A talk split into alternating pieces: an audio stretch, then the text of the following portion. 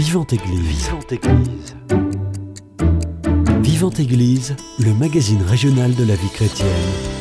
Une émission proposée par Timothée Rouvière. Comprendre, prévenir, réagir, trois mots qui ont un écho particulier quand il s'agit d'aborder euh, la question des abus dans l'Église et dans la société. Une journée est organisée le 25 janvier prochain à l'espace Philoté à Toulouse pour donner des clés aux laïcs en mission ecclésiale, prêtres et diacres pour faire de l'Église une maison plus sûre. On en parle ce matin dans votre émission Vivante Église.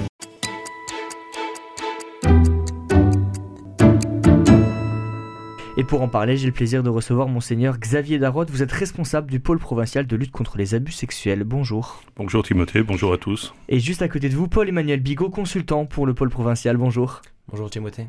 Merci à tous les deux d'avoir accepté mon invitation. On est à peu près, euh, ça fait deux ans que euh, ce scandale sur les abus sexuels dans l'Église, euh, il a été rendu public. Où on en est aujourd'hui? Quel bilan on peut en faire?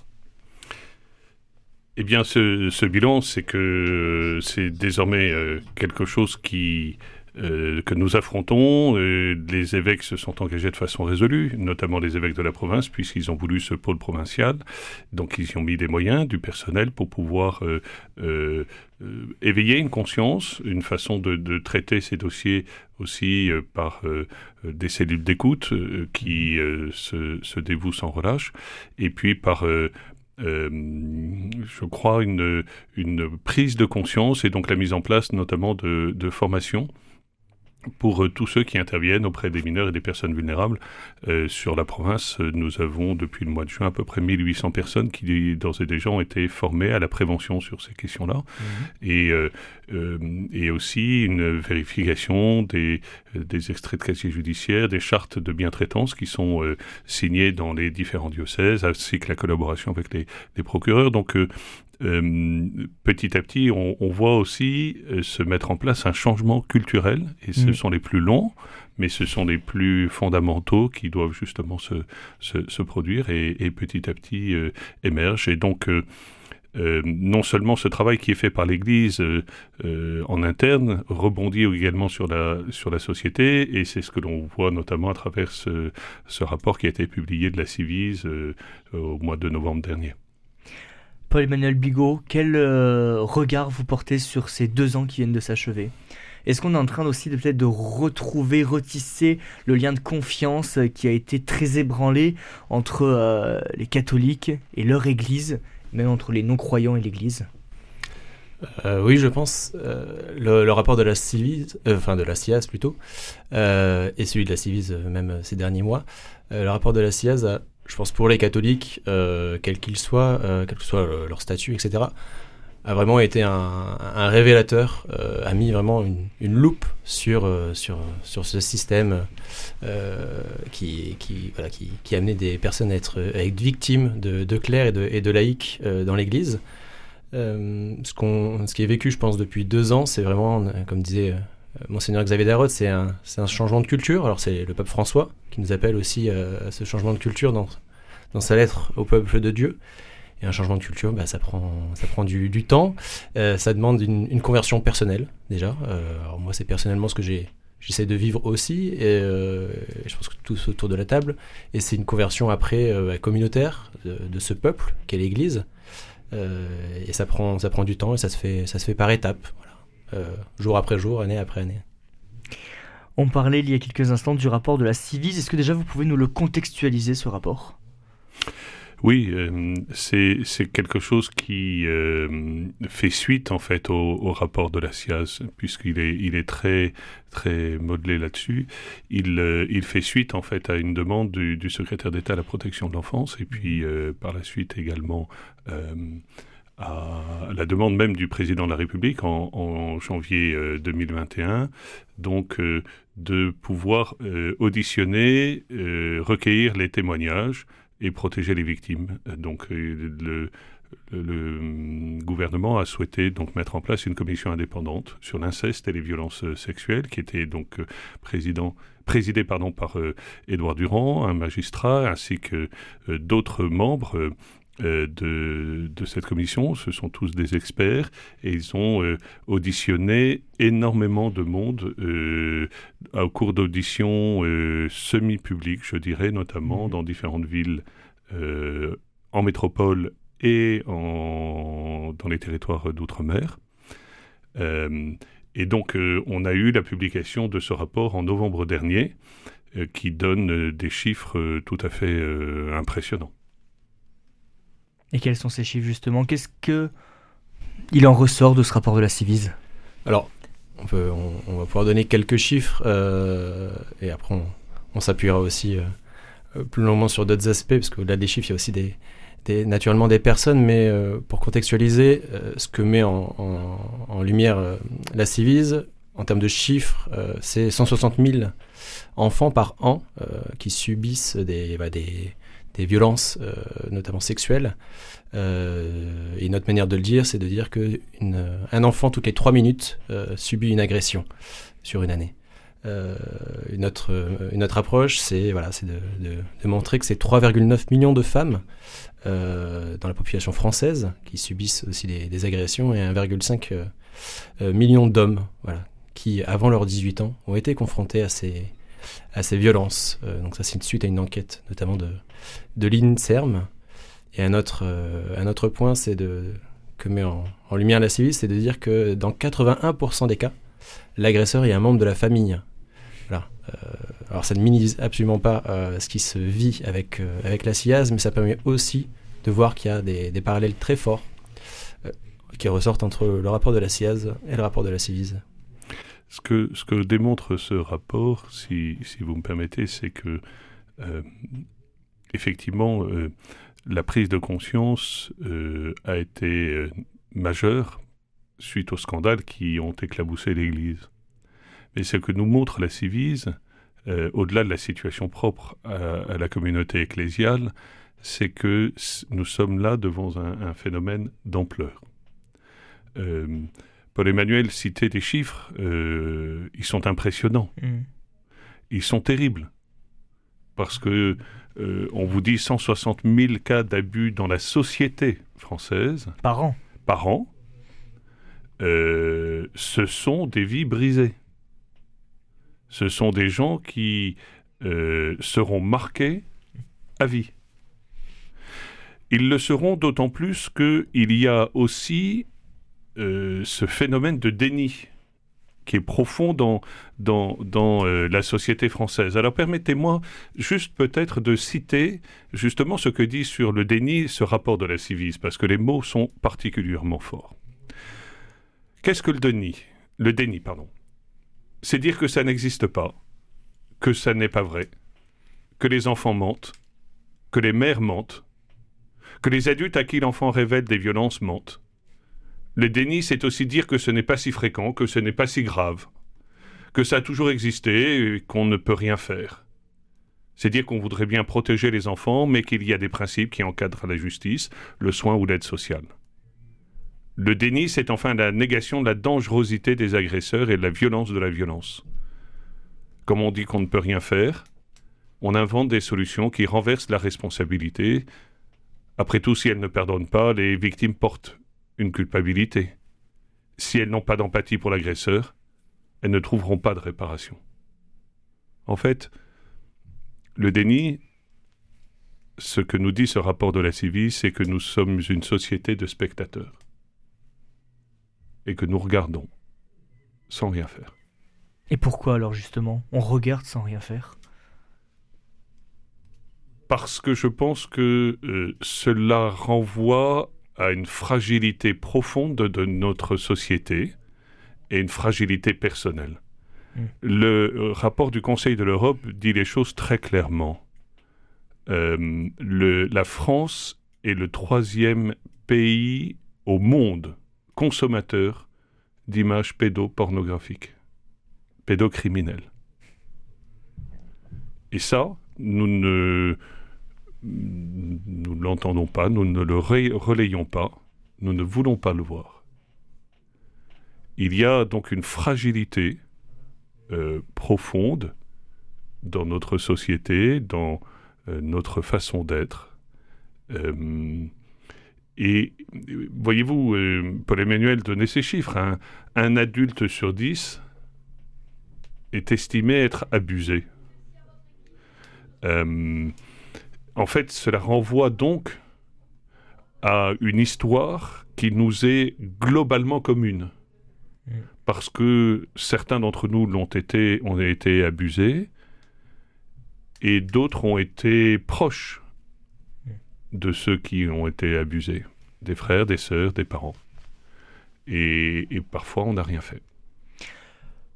Je vais rappeler ces chiffres quand même qui sont assez édifiants. 160 000 enfants par an, un enfant toutes les 3 minutes et euh, une personne sur dix qui est euh, abusée. Euh, comment on peut expliquer ces chiffres aussi importants? Le mal, il a l'air extrêmement profond. c'est quoi? C'est la société qui, qui véhicule ça? C'est les relations entre les individus qui sont dégradées? Ou on est face justement à des profils problématiques qui se multiplient de plus en plus? Les, les, les interrogations que vous portez sont toutes justes. Hmm. Et, il n'y a pas. S'il y avait une explication simple, euh, pardonnez-moi, on, aurait trouvé une solution simple. Hmm. Et donc, le, euh, indéniablement, c'est multifactoriel. Euh, ce qui est nouveau, c'est que nous prenons conscience de la profondeur et de l'impact en fait du traumatisme subi par les victimes. Par auparavant, on disait c'est pas si grave, tu vas t'en hmm. remettre. Et puis il y en a eu d'autres, et puis passe à autre chose et puis pardonne. Mm. On se rend compte en fait que dans, lorsque l'on fait toutes ces études euh, en psychothérapie, en psychiatrie, de l'impact du psychotrauma sur la structure mentale, euh, sur la vie quotidienne des personnes. Et c'est là où on mesure euh, le coût aussi de, de, de ces abus. C'est l'un des aspects du rapport de la Civise qui montre l'impact économique considérable par manque d'opportunités, par manque de, euh, par gâchis en fait. Hmm. Et, en fait, c'est ça le, le défi. Est-ce que nous acceptons être, est-ce que notre société accepte de gâcher la vie? Hmm. Alors moi, comme chrétien, euh, je, je, ne peux m'y résoudre. Évidemment, notre position est difficile puisque nous avons été mis euh, euh, sous les feux de la rampe. Mmh. Euh, eh nous avons été mis en accusation pour, pour la façon dont nous avons géré les cas. Pour, c'est une évidence mmh. qu'il y avait des fragilités, qu'il y avait des dysfonctionnements dans, dans la façon d'appréhender. Mais, mais cela nous donne d'autant plus une responsabilité justement dans cette prise de conscience générale euh, sur la situation. Euh, voyez-vous, euh, dans 81% des cas, l'agresseur est un membre de la famille. L'Église est engagée dans, dans l'éducation. L'Église est engagée dans les soins, tous ces, établissements d'enseignement privés, euh, catholiques, euh, tous ces mouvements de jeunesse, etc., qui existent et qui sont là justement pour permettre le développement des enfants. Comment pouvons-nous, euh, de l'autre côté, et comment pouvons-nous nous engager positivement pour l'éducation de nos enfants mmh. et par ailleurs ne rien faire pour lorsqu'on les voit qui sont blessés, abusés? Et ça, c'est une interrogation qui résonne de façon très profonde désormais. Euh, il est clair que l'Église a encore euh, euh, des progrès à faire dans la façon dont elle gère ses dossiers, dont elle a cette attention, mais nous avons une responsabilité non seulement de veiller au bien de nos enfants, mm. ce que nous essayons de faire à travers nos œuvres, mais aussi de pouvoir nous opposer au mal. Avec le rapport de la SIAZ, euh, l'Église a été obligée de faire le ménage dans ses rangs. Euh, est-ce qu'avec le rapport de la Civise, la société est en train de faire la même chose ou elle tarde justement à se mettre au pas? Et dans ce sens, l'Église a été précurseur. Il est difficile dans ces affaires de se dire précurseur ou hmm. d'être, de, de, se dire exemplaire. Si vous me permettrez, je serai beaucoup plus modeste que cela. Euh, je dirais que nous apprenons. Alors, euh, de fait, il y a, il y a ce partage d'expérience, il y a cette... oui, nous avons été confrontés à ce scandale beaucoup plus fortement. Mhm. Euh, de par la pression médiatique, de par le courage, d'abord des victimes qui ont eu le courage de, témoigner, euh, mais, je dirais aussi par le courage de nos, évêques et de nos prêtres au jour le jour. Euh, vous savez, quand ils sont accusés simplement parce qu'ils portent un col romain ou une croix d'être des pédophiles dans, la rue, on l'a entendu, je l'ai vécu moi personnellement aussi. Euh, cette espèce d'amalgame euh, cette espèce de, haine que je peux comprendre mmh. aussi euh, dans la passion qu'ont suscité ces affaires. et la douleur. quand je dis passion, c'est la douleur hein, de, ces affaires. Mais néanmoins, nous avons tenu bon.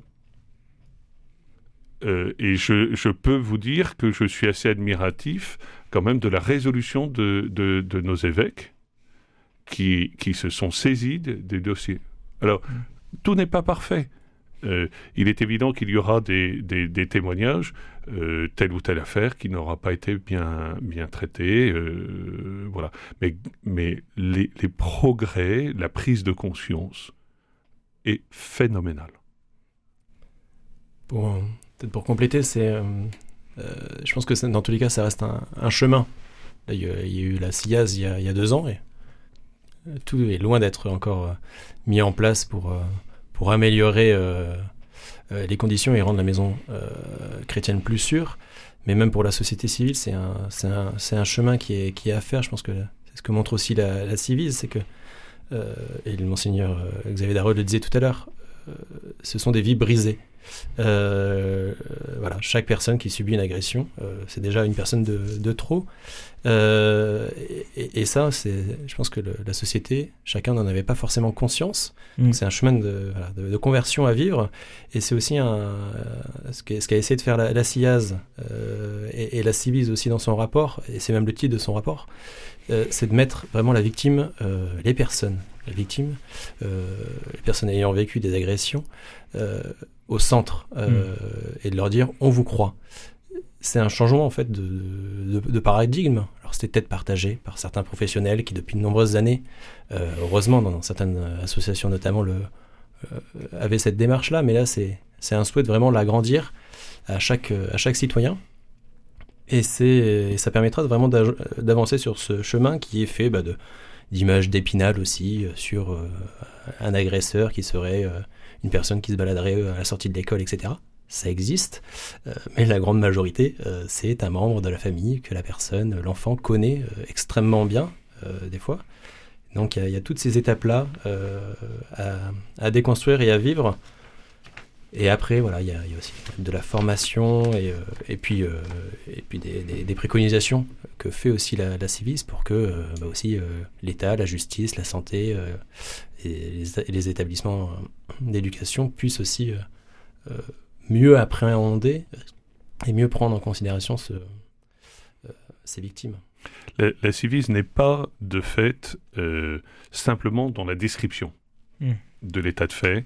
Elle fait 82 recommandations, des préconisations qui vont du repérage, justement, des, des, violences sexuelles, l'interrogation des situations de, vulnérabilité, elle traite du traitement judiciaire, euh, elle traite de la réparation et des soins qui doivent être prodigués aux victimes, et elle parle évidemment de la prévention. Donc ce sont quatre axes euh, d'action euh, que la, la, la Civise préconise. Alors après, il y a eu cette polémique. Euh, à la fin de la mission de la Civis, de savoir si euh, euh, cette mission allait continuer, si son format allait continuer. moi, je ne rentre pas là-dedans. J'observe simplement que le gouvernement a souhaité que la Civis puisse poursuivre, pour, poursuivre sa mission. il y a un changement de direction. De nouvelles personnes arrivent. Euh, moi, je fais état simplement de notre volonté de collaborer avec ces instances d'État. Et c'est vraiment la volonté du pôle provincial et la volonté des évêques, justement, de se mettre en partenariat avec euh, les différents intervenants, que ce soit les associations de victimes, que ce soit euh, les instances de protection, euh, que ce soit les CRIAVS, donc les centres régionaux d'information sur les auteurs de violences sexuelles, et, et la Civise ou d'autres partenaires. En fait, nous ne pouvons pas rester seuls. Mm. Et donc c'est cette collaboration entre les partenaires qui va permettre là aussi, je vous ai parlé au départ d'un changement de culture. C'est un changement de culture à laquelle notre société doit être euh, attentive, euh, tout en respectant, parce que c'est l'un des, défis aussi, tout en respectant aussi la présomption d'innocence. Et c'est là où les équilibres sont difficiles par moments. Euh, des erreurs dans un sens dans l'autre existent. Mais, euh, mais euh, je crois qu'il faut que cette volonté de, pouvoir euh, prendre en compte davantage la situation des victimes.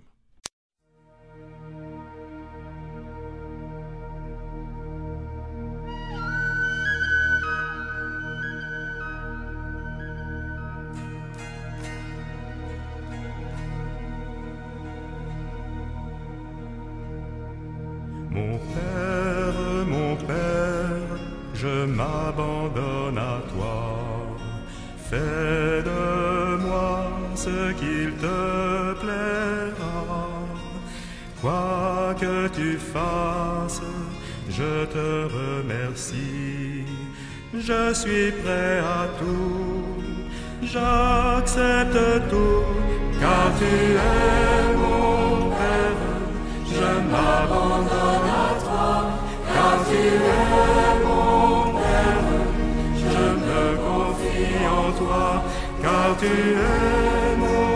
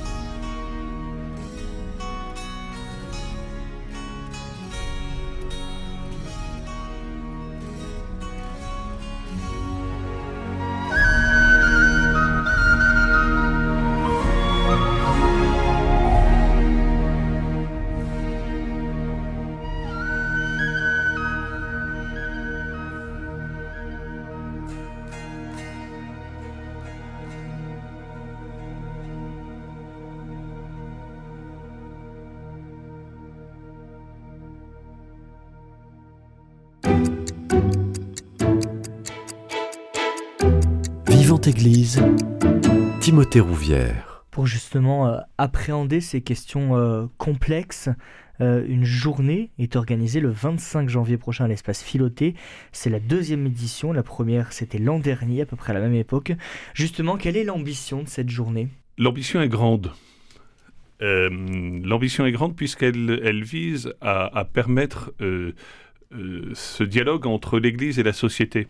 Et donc, euh, euh, l'année dernière, cette session avait rassemblé essentiellement des acteurs de l'Église. Là, en l'occurrence, nous nous interpellons euh, la Civise. Nous avons euh, demandé également au CRIAS, donc aux centres régionaux euh, d'information sur les abus et les violences sexuelles, de euh, bien vouloir intervenir. Donc, c'est la présidente de cette fédération qui interviendra. Euh, la vice-présidente Françoise Passuelo de, France Victime euh, viendra également témoigner. Et, donc, nous avons voulu en faire un lieu de réflexion, un lieu d'information, un lieu de prise de conscience. Nous avons aussi la chance du côté de l'Église d'avoir des personnalités éminentes comme Ségolène Mogg, qui est la directrice du service national de protection des mineurs à la conférence des évêques de France, euh, Marie de de Vaucresson, qui est la présidente de l'INIR, donc cette instance qui est euh, l'instance nationale euh, d'indemnisation, de réparation, voilà.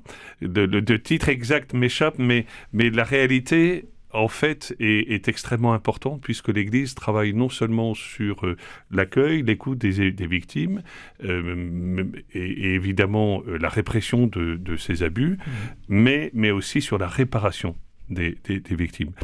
Donc, euh, elle parlera de, de ce travail qui est euh, fait. Monseigneur Ja- Jacques Turc parlera quant à lui de l'accompagnement des agresseurs euh, ou agresseurs présumés. Euh, et donc on aura ainsi le- le- les deux côtés de, cette attention euh, que l'Église prête aux uns et aux autres. Nous aurons également le témoignage euh, de membres de cellules d'écoute qui ont été dans les cellules d'écoute depuis 6 ou 7 ans.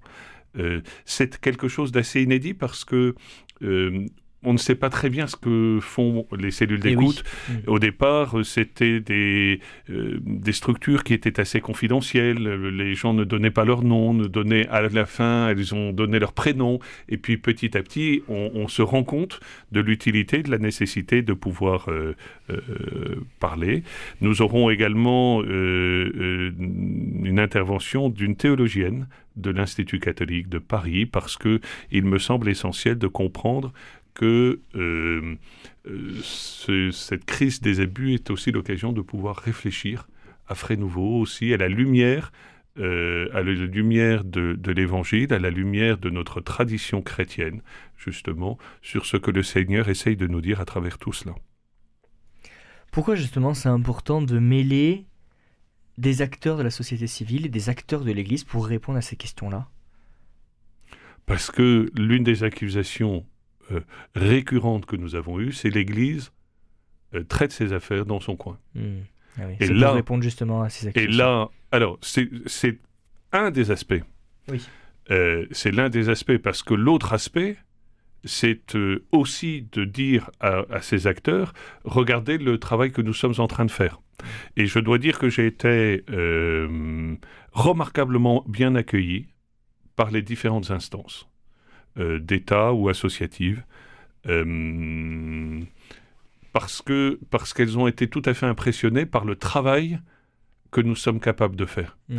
Je, je- je voudrais insister là-dessus. C'est que nous avons dans notre Église des gens de bonne volonté. Oui. Nous avons des gens qui se dévouent euh, corps et âme pour la mission à laquelle ils sont envoyés. Et ils sont, euh, ils sont malheureux de la situation que nous avons traversée et que nous devons affronter encore. Euh, mais lorsqu'on leur demande d'agir pour le bien des enfants, lorsqu'on leur explique euh, une fois encore l'importance de ce sujet, euh, je suis frappé quand même. Nous avons la- lancé simplement en juin dernier euh, une e-formation, Mm. des formations présentielles. Nous avons 1800 personnes qui sont à peu près formées maintenant, en, en quelques, en quelques mois à peine. Euh, c'est insuffisant, il faut le faire davantage, etc. Je l'entends. Mais, mais quelle institution, quelle institution actuellement est en train de faire un tel effort? Euh, voilà. Moi, je crois que je crois qu'il faut aussi regarder euh, le verre à moitié plein Mm. lorsque lorsque nous arrivons à, à quelques quelques résultats. Je ne euh, je ne suis pas sûr que nous soyons arrivés au, terme. Euh, Ça, c'est impossible. Et Mm. Paul Emmanuel le rappelait bien, c'est d'arriver à une maison plus sûre. Mm. Euh, mais mais euh, les efforts qui sont consentis voilà, sont tout à fait importants. Et donc, euh, on le verra notamment à travers le lancement d'un site internet prochainement, euh, www.desplat.org. Euh, et, du coup, c'est aussi sur ce site internet que l'on peut euh, s'inscrire à notre journée de, formation du 25 janvier prochain, ici à Toulouse. C'est ouvert à, toute personne désireuse de se former, de, de prendre en compte cette, cette dimension. Et donc, c'est euh, une fois encore sur ce, ce site www.desplat.org que euh, on peut, on peut s'inscrire.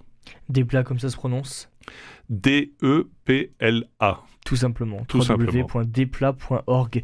Paul-Emmanuel Bigot, je me tourne vers vous. Justement, quelles ont été les, les étapes préparatoires de cette, euh, de cette journée du 25 janvier? Euh, Vous avez mis l'accent spécifiquement sur quoi? Pour qu'il y ait une cohérence tout au long de la journée et qu'on arrive à parler à tous les publics parce que il y aura sûrement des prêtres, des diacres, des laïcs, mais aussi d'autres personnes. Euh, Peut-être la première étape déjà, euh, et Monseigneur Xavier Darod était mieux placé pour la connaître, c'était aussi de regarder ce qui avait été vécu l'année dernière. Et oui, faire un comparatif. Comment les, les- les attentes euh, des, des participants avaient été euh, euh, répondues ou pas. euh, et donc de s'appuyer sur, ce- sur cette matière-là pour euh, bah voilà, dupliquer ce qui était possible de, dupliquer et puis approfondir, euh, notamment sur la- sur, sur l'angle de la société civile, approfondir ce qui peut, ce qui peut l'être. Il y a, plusieurs objectifs euh, dans, dans, les, dans les temps de cette, de cette journée. Euh, le premier objectif, c'était d'abord d'avoir un temps de prise de conscience voilà, qui va, qui va s'ouvrir par l'intervention notamment de, de M. Édouard Durand, l'ex-président de la, la Civise, qui va nous partager voilà, euh, ce rapport et puis aussi, je pense, son expérience euh, Mhm. personnelle à travers euh, cette écoute de grande ampleur des, des victimes. Et puis la, la deuxième prise, temps de prise de conscience, c'est aussi euh, de se mettre à l'écoute justement d'une personne victime qui, qui souhaite témoigner et qu'on a accompagné aussi pour ça dans les temps de rencontre pour préparer ce, ce, ce moment-là. Un deuxième objectif qui, qui suit pour le restant de la matinée, c'est de, c'est, de comprendre en fait ces, mécanismes d'abus. Quand on parle de euh, la question des, abus, de la personne des, la question des, des, victimes, euh, il faut comprendre qu'on ne parle pas seulement d'une personne victime, on parle euh, aussi des conséquences de cette, de, cette agression-là, donc sur la question de- des psychotraumas qu'on évoquait tout à l'heure, pour comprendre combien la vie de la personne est brisée euh, et combien est long le chemin euh, quand il est possible de réparation et, de, le fait de se relever. Euh, et puis comprendre les mécanismes, c'est écouter les victimes et puis c'est aussi comprendre comment fonctionnent voilà, des personnes qui agressent des victimes. Donc là, on a des, experts qui viennent nous, l'exposer. Et puis, dans l'après-midi, on, on, creuse d'autres sujets. D'abord, les, les réponses aussi face aux abus. Mhm. Quand on est euh, voilà, un clerc, un laïc en mission, une personne d'une paroisse ou quelqu'un de la société, bah voilà, quels sont les, les- peut-être les, les outils, les ressources euh, qu'on peut avoir à notre disposition, les, les- peut-être aussi des fois les réflexes à, à acquérir. Et donc là, il y aura une présentation un petit peu de, de- de ces éléments-là. Euh, et puis, puis euh, aussi de présenter bah, quelles réponses aussi face aux abus. Euh, L'Église, donc euh, la conférence des évêques de France notamment, euh, met en place depuis, euh, depuis deux ans. Mhm. Il y a eu des groupes de travail, il y a aussi eu des, des outils qui ont été mis en place. Et c'est important de pouvoir euh, euh, les découvrir et puis prendre le temps, bien sûr, après euh, cette journée-là, de, de les creuser. Et enfin, le, le- le restant de la journée, c'est sur les, les, les enjeux euh, individuels et institutionnels. C'est euh, voilà, écouter euh, la présidente de l'INIR nous parler euh, justement de cette, de cette instance de réparation, voir comment elle fonctionne. c'est d'écouter France Victime, qui au jour le jour reçoit, écoute et accompagne des victimes en France entière. Et puis c'est aussi avoir un éclairage théologique. Mhm. Pour certains, c'est voilà, c'est aussi important de pouvoir mettre des mots et, des, et comprendre ces, ces éléments-là. Et ça posera aussi des questions, ça pose toujours des questions aussi euh, sur l'aspect, euh, la CIS de mettre en avant l'aspect systémique, c'est aussi comprendre bah, voilà, les enjeux de la gouvernance, euh, voilà, dans l'Église notamment, quels sont les, systèmes à, non pas à repenser, mais voilà, à, questionner, à interroger et à faire évoluer pour que ce, ce, terreau soit un peu plus propice à faire grandir les personnes plutôt qu'à briser certaines vies. Monseigneur Darol, le mot de la fin pour vous Il est plein d'espoir. Mmh. Oui, c'était justement une de mes questions. Il est plein d'espoir parce que, voyez-vous, je, je vois des gens se relever. Euh, souvent, lorsque je parle de mon ministère, on me dit au bon courage, comme si on me présentait des condoléances. Euh, en fait, c'est pas l'expérience que j'en fais. Parce que je me trouve sur une ligne de fracture de l'Église et de la société. Hmm. Euh, de fait, ça secoue. De fait, c'est euh, compliqué. Hmm. De fait, je me trompe. Parfois. mais mais je, je vis cette expérience aussi au rythme des victimes, euh, d'une Église qui essaye d'y faire face et de, et de reconstruire cette confiance, euh, de retisser ces liens. Voyez-vous, dans une société qui est de plus en plus brisée, dans une société qui est de plus en plus conflictuelle, intervenir comme un, lieu euh, d'écoute, euh, de compassion, euh, de prévention, je ne vois pas ce que je pourrais espérer de mieux. Hmm. Euh, et donc, voilà, moi, mon, message est un vrai message d'espérance. Et donc, j'invite tous ceux qui le veulent, une fois encore, à venir s'inscrire et à participer à cette journée. Il est important que nous soyons nombreux parce que c'est montrer par notre engagement individuel aussi euh, l'importance que nous voulons montrer euh, pour ce sujet-là. Hmm. C'est un moyen très simple d'agir. Souvent, les gens me disent, mais je ne sais pas quoi faire, en quoi ça me concerne Eh bien là, vous avez la possibilité, euh, justement, de pouvoir vous former, de pouvoir rencontrer des, des, des personnalités exceptionnelles qui veulent partager leur expérience. Et donc, euh, c'est en ce sens-là que je pense que c'est euh, important d'être là le 25 janvier prochain à Toulouse. Et on peut s'inscrire une fois encore euh, sur le site www.depla.org. Et on précise le lieu, c'est au village Filoté, rue de l'Aude, 31 400 à Toulouse, cette journée qui débute à 9h et qui se termine à 17h. Merci beaucoup à tous les deux. Merci Timothée, merci. à vous tous. Si vous souhaitez réécouter cette émission, elle est d'ores et déjà disponible sur notre site internet www.radioprésence.com. Passez une très belle journée à l'écoute de notre antenne. Cette émission est disponible sur CD. Commandez-la en téléphonant au 05 62 48 63 00. 05 62 48 63 00 ou par mail à contact@radioprésence.com.